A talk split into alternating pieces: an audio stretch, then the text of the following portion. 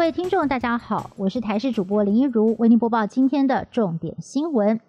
国际上 A Z 疫苗开打之后，在欧洲频传血栓事件，其中挪威、意大利跟丹麦更出现了死亡个案。统计目前全球总共二十一国都宣布暂停接种，这下外界非常关注台湾 A Z 疫苗施打会不会喊卡呢？指挥中心表示，从目前呢在国际上面观察到的血栓个案数字来看，都是小于期望值，显示血栓跟疫苗并没有直接的因果关系。而对于丹麦有一名六十多岁的妇人，在接种 A Z 疫苗之后，出现了血小板数量低、大小血管都有血栓的状况。当局表示，血栓症状高度不寻常，而指挥中心解释，这是因为病毒或者是细菌性败血症造成了体内细胞激素风暴。促成血栓，跟一般的血栓形成机制是相当不同的。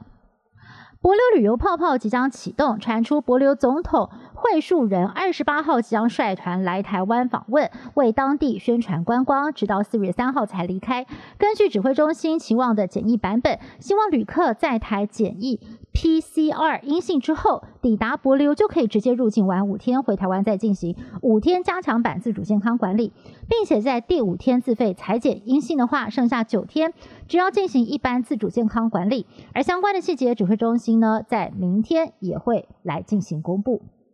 新冠肺炎的疫情已经在全球造成了超过两百六十五万人死亡，科学界积极的对这个病毒来展开研究。近期国内的中央研究院研究团队有新的发现，某些基因突变的人比较不容易被感染，关键就在于这些人的细胞 ACE2 受体有六个突变点，而这些突变点很难跟病毒做结合，甚至是没有办法结合，因此降低了感染的几率。不过，研究也发现，另外有三个突变点比较容易跟病毒结合，进而让人体感染。A Z 疫苗的血栓疑云风波呢，如滚雪球般越滚越大。在挪威，又有医护人员疑似在接种 A Z 疫苗之后出现了不良反应，在十四号因为脑出血不治，而这也是挪威第二例类似的死亡个案。目前，欧洲已经接种了一千七百万剂的 A Z 疫苗，其中出现了三十七例血栓个案。多国担心血栓问题，目前有十七个国家宣布暂停施打 A Z 疫苗，包括了德国、法国、意大利、西班牙，还有葡萄牙等欧盟大国。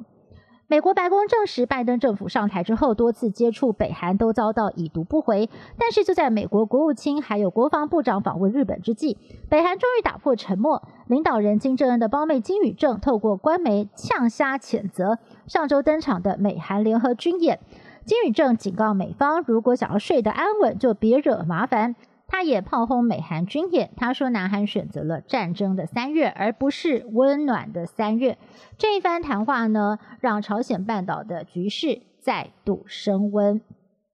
前总统马英九日前抛出了重启核四的议题，更传出核四要在台中重启。台中市议会召开临时会，民进党市议会党团在会中提出了紧急动议，要求市长卢秀燕说明立场，是否支持核四盖在台中市。台中市长卢秀燕强调，中火在台中三四十年，台中人贡献最大，受害也最大。如果中央执意在台中增加核电机组，他和台中人都坚决反对。以上新闻是由台视新闻部制作，感谢您的收听。更多新闻内容，请您持续锁定台视各界新闻以及台视新闻 YouTube 频道。